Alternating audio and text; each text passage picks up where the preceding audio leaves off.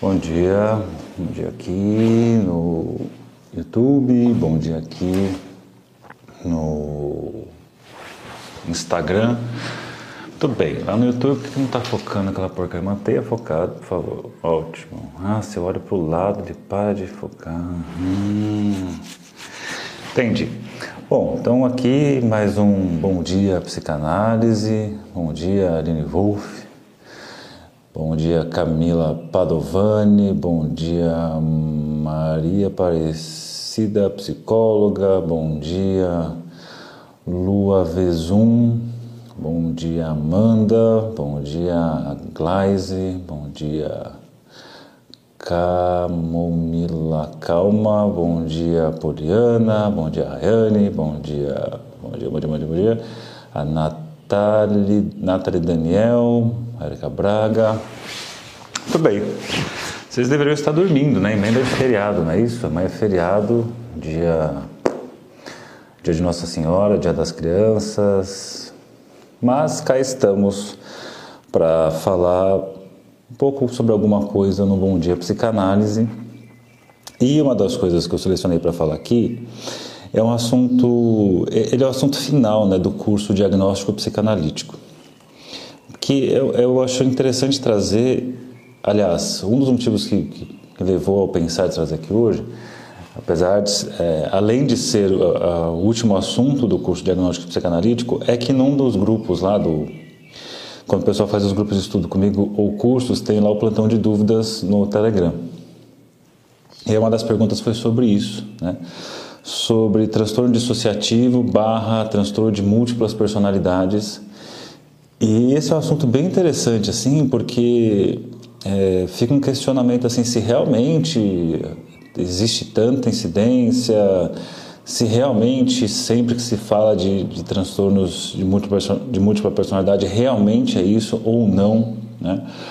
E, e, no livro da Nancy McWilliams, ela traz um pouco um aspecto estatístico, dizendo assim o quanto, por exemplo, no, nos Estados Unidos é muito alto a, a taxa, né, a, a incidência comparável a outros lugares, como por exemplo o Brasil.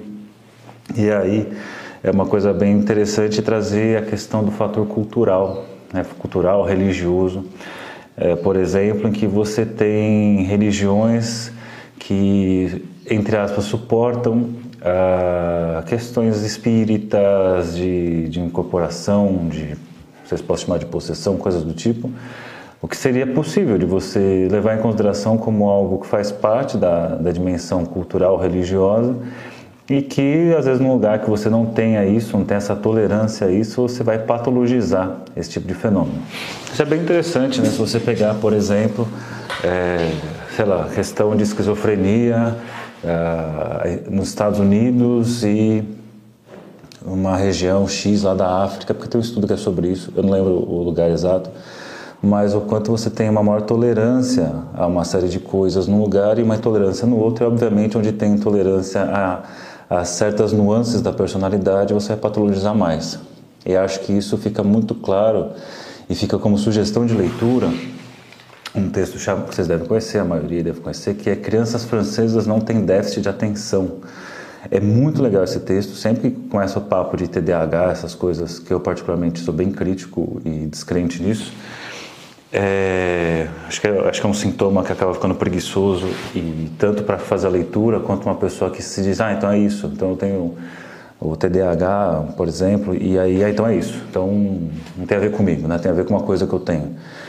E nesse texto faz uma leitura assim de por que que, por exemplo, no, na França você não tem crianças com déficit de atenção. Não que não tenha, né? Mas que o índice é muito baixo. E aí vem a forma como é olhada. Então é bem interessante essa questão do diagnóstico, porque o diagnóstico tem, ele precisa ser pensado dentro do, da dimensão cultural. Né? Existem várias dimensões a ser levadas em consideração, mas a dimensão cultural é fundamental. Você, é, então, quando você pensa lá na França a questão do TH, do TDAH, você tem a, a, uma criança começa a apresentar esses sintomas antes de pensar em qualquer medicação, por exemplo. Né? É, Acho que a questão é que eles fazem lá é conversar, como saber como anda a vida pessoal dessa criança, como é que está na casa da criança, como é que está a relação dos pais, como é que ela tem lidado com isso, a partir de que momento houve uma mudança, o que de significativo aconteceu na vida dessa criança para acontecer essa mudança, enquanto você tem ali uma às vezes uma leitura de ah, nos Estados Unidos em que aparece o sintoma já caminha para alguns protocolos padrão né, padrões aí e pronto e, e, e aí já classifica já medica etc mas tudo isso para dizer, voltando aqui para a ideia do dissociativo ou múltiplas personalidades, o que não é tão comum, por exemplo, no Brasil e que é mais comum fora daqui. De, todo, de toda forma, né, acho que recentemente teve aquele filme Fragmentado, que é bem interessante. Tem uma parte é, é bem, é bem possível assim de se ver dessas mudanças de personalidade que, que ele apresenta. Tem a parte lá que fica mais caindo para uma ficção, né? Mas tem que levar em consideração assim, se é possível, por exemplo, essas personalidades coexistirem. Uma pessoa é, de uma forma, de uma personalidade X e que depois apresenta uma Y, depois apresenta uma Z, né? É, é como se fossem parcelas da personalidade que até se a gente for pensar dentro dos modelos de, de propostas de desenvolvimento, de, é, de personalidade, de amadurecimento, uma das vias que a gente leva em consideração nesse processo é a questão do espelhamento, né, da imagem e né, de você se espelhar numa, numa figura e isso ser meio que uma influência grande para a formação da personalidade. E aí a gente teria várias camadas, até inclusive um modelo é, que Freud propõe lá atrás, falando sobre as várias camadas, só que de alguma forma essas várias camadas fazem parte de um todo. Né? A gente teria ali como se fosse uma coxa de retalhos, uma coisa costurada na outra. Então não tem uma, um intervalo entre elas, é uma coisa só, uma constante só. E aí dá essa bagunça que nós somos. Né? A gente tem aí essas várias nuances, eh, influências de várias personalidades da nossa, da nossa vida, mas que todas vivem juntos, de mão dadas ali, e temos características hora de uma coisa, hora de outra. No caso da, quando pensa nessa questão da, da personalidade múltipla, tem mais uma ideia de que um desses espelhamentos não conversa com o outro. Você tem um, um hiato ali, você tem um intervalo, você tem uma quebra. Não conversa assim no sentido de não se percebe como uma única coisa. Né? Você, por mais que você tenha ali, vou trazer daqui a pouquinho falando sobre uma personalidade poder saber da outra, como você pega no filme Síbio, por exemplo, em que uma personalidade conhece as outras, você tem é, ao mesmo tempo esse intervalo de, de, de, de, existência, uma coisa ou outra, uma coisa ou a outra, e não e, né? elas existindo ao mesmo tempo.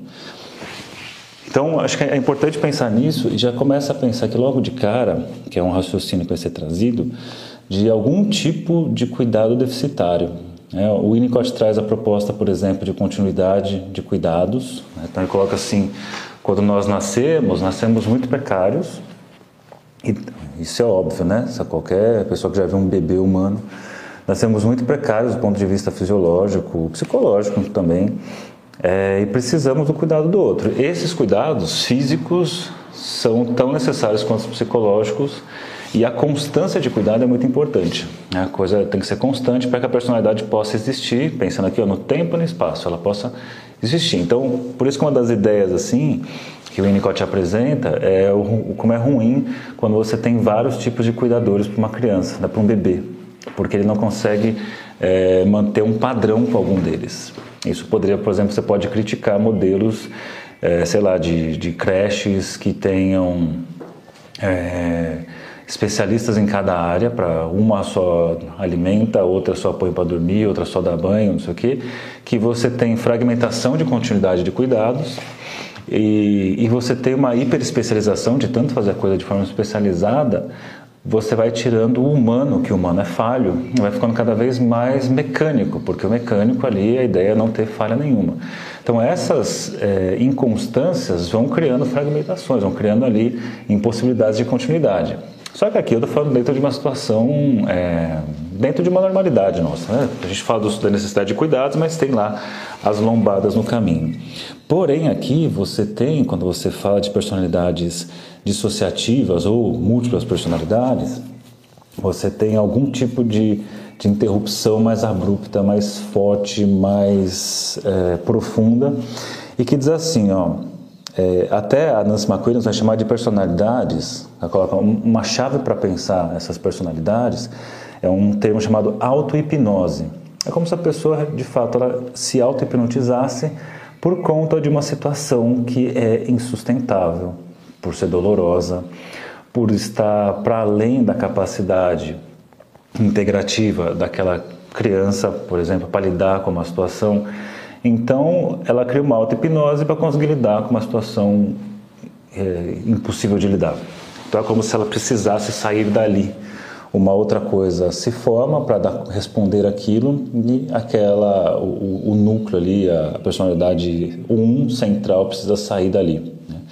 É uma coisa que se aproxima muito de modelos tipo falso self no Winnicott daria para pensar de uma forma, mas teria que explorar isso mais, né? A ideia de certas couraças para o Reich, né? Então, daria para pensar alguma coisa nesse lugar.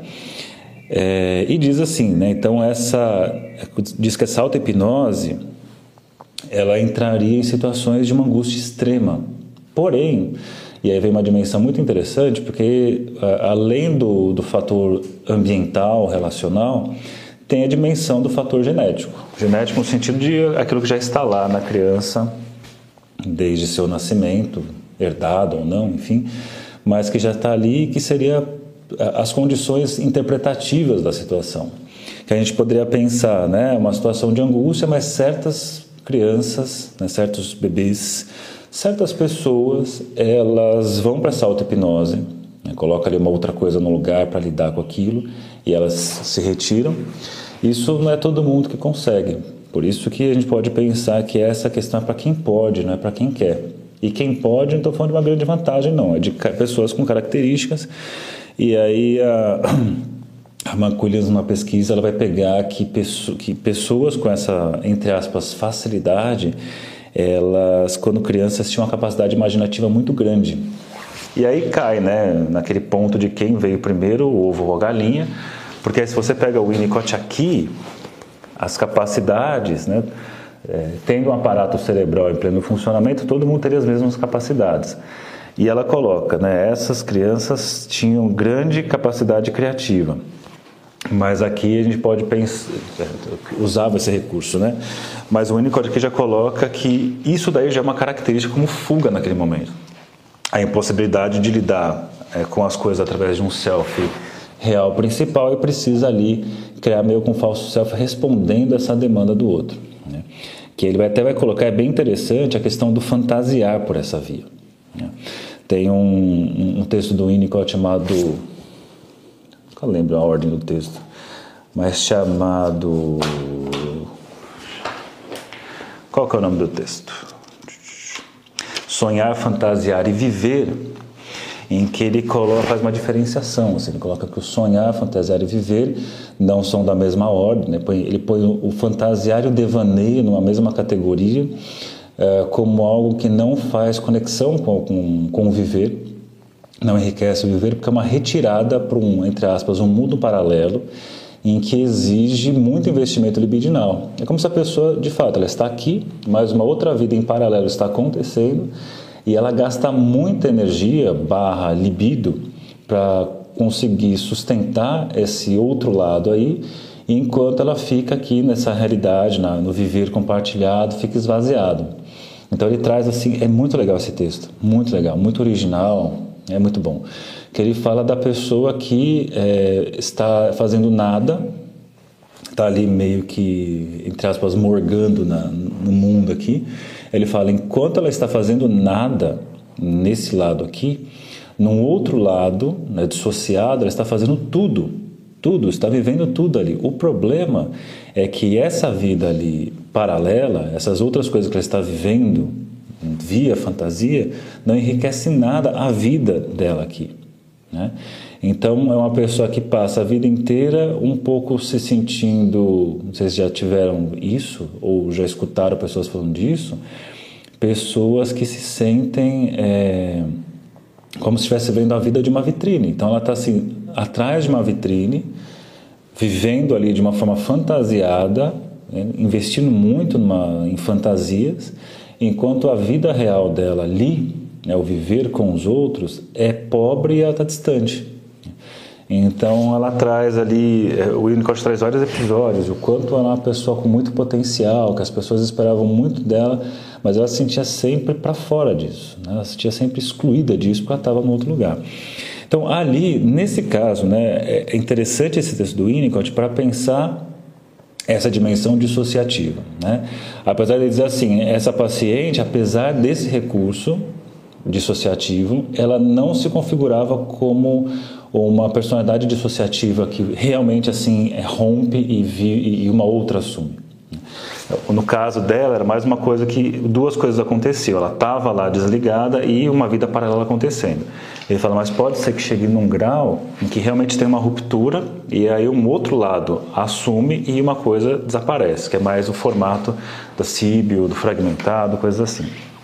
Aí você tem aqui algumas hipóteses para pensar por que, que isso aconteceria, porque em alguns casos você tem apenas apenas, né, uma ova, né, esse distanciamento da personalidade central, né, do self verdadeiro ali, é, e porque outros casos você tem uma ruptura mesmo e a assunção, criação de outras personalidades, né, outros estados ali fantasiosos que assumem, e aí você tem a, a Cluft, Cluff, Cluff, que vai trazer é, é, bem interessante aqui, é uma das hipóteses, né? De passar um tipo de transtorno, de, de, de, experiência traumática, em que você não teve nenhum tipo de conforto antes, nenhum tipo de conforto depois. É uma experiência meio que abrupta, assim, né? É, meio que essa que exige essa ruptura abrupta tem a ver com um tipo de trauma que é abrupto, um trauma que acontece assim de repente, em que a criança, no caso aqui nesses exemplos, não pôde se preparar ou ainda, né, pensando também no, no pós, a criança após isso ninguém a acolheu, ninguém ali. Aí, mais uma vez, pegando o Winnicott, e, e são conceitos meio complexos, assim, né, mais complexos para pensar, mas vamos pensar assim, é, de um outro que junte os pedacinhos e ajude a integrar na personalidade. Então a gente coloca isso, né?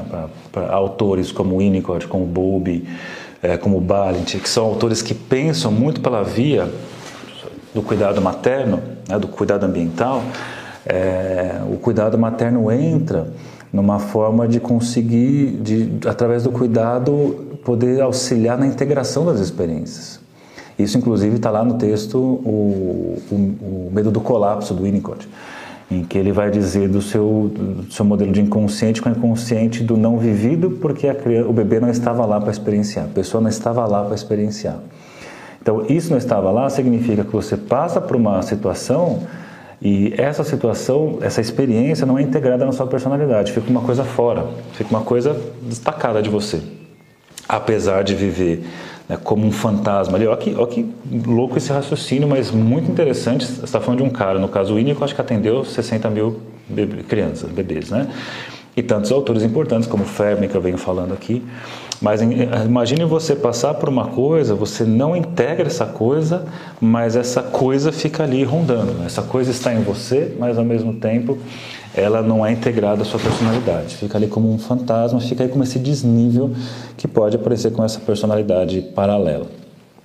É, então, é por isso que eu, coloquei, eu trouxe aqui essa, essa experiência aqui, né, de você ter algum tipo de trauma sem nenhuma preparação, sem nenhum cuidado, uma continuidade antes ou depois, para alguém ajudar a juntar esses pedacinhos. E aí fica uma sugestão, para a gente começar a finalizar aqui o raciocínio, do filme chamado Síbio, é um filme que até vou colocar lá o link no, no meu canal do Telegram.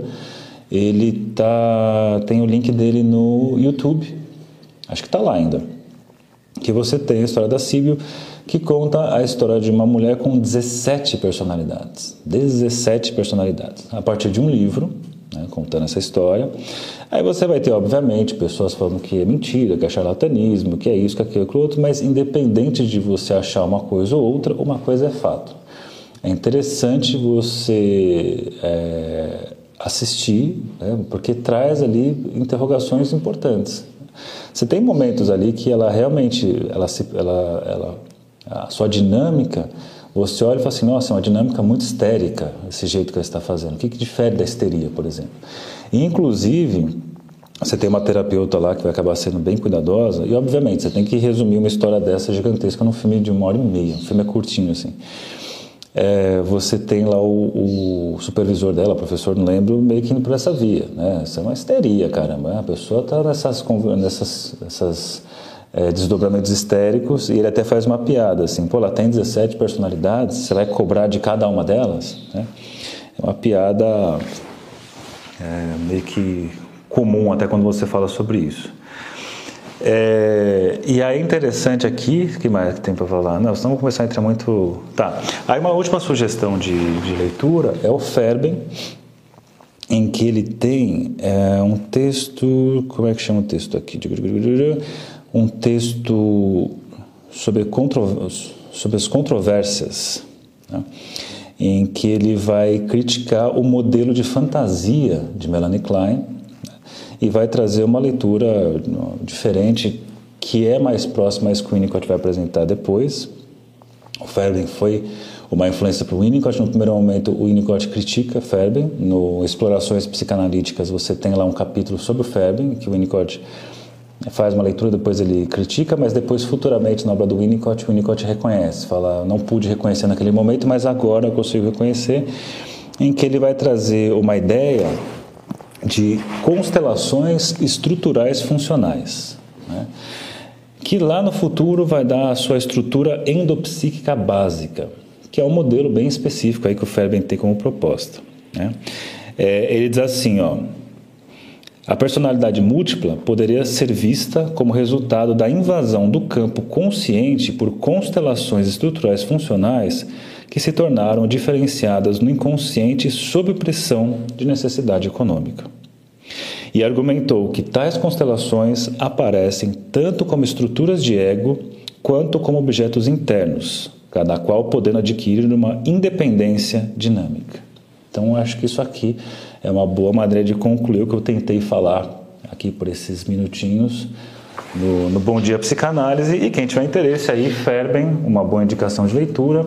A Nancy McWilliams, Diagnóstico Psicanalítico, um bom livro de leitura, que aliás, para concluir com é, indicações, no dia 30 de outubro começa meu curso Diagnóstico Psicanalítico, em que teremos aí 12 semanas estudando 10 tipos de personalidade, estudando também inicialmente as escolas da psicanálise, que é a aula 1, depois aula 2, é, níveis de organização de personalidade, a organização neurótica, organização psicótica e organização borderline. É uma coisa bem interessante, não é pensar o borderline só como um tipo de personalidade, um tipo de transtorno, mas aquilo que o Otkenberg, né, um dos que encabeça essa ideia, como uma terceira estrutura ou como um tipo diferente de organização de personalidade. É, é nem a organização neurótica mais estabilizada, nem a organização psicótica mais desorganizada, mas alguma coisa que fica ali na borda, no limite, que é a própria é, nomeação que você vai ter para o borderline. Então, se tiver interesse, depois eu vou fazer mais tarde a divulgação, o curso do diagnóstico psicanalítico, 12 semanas com aulas gravadas e toda semana vídeo resposta falando, respondendo as perguntas sobre a aula e também o grupo do Telegram para a gente articular, para a gente conversar, para colocar as dúvidas lá. Beleza? Então, gente, é isso. Bom, boa segunda-feira, boa emenda de feriado e para quem vai trabalhar, bom trabalho, bom dia para vocês e até amanhã. Amanhã é feriado, né? Vamos ver, vamos ver se, se vai rolar. Tchau.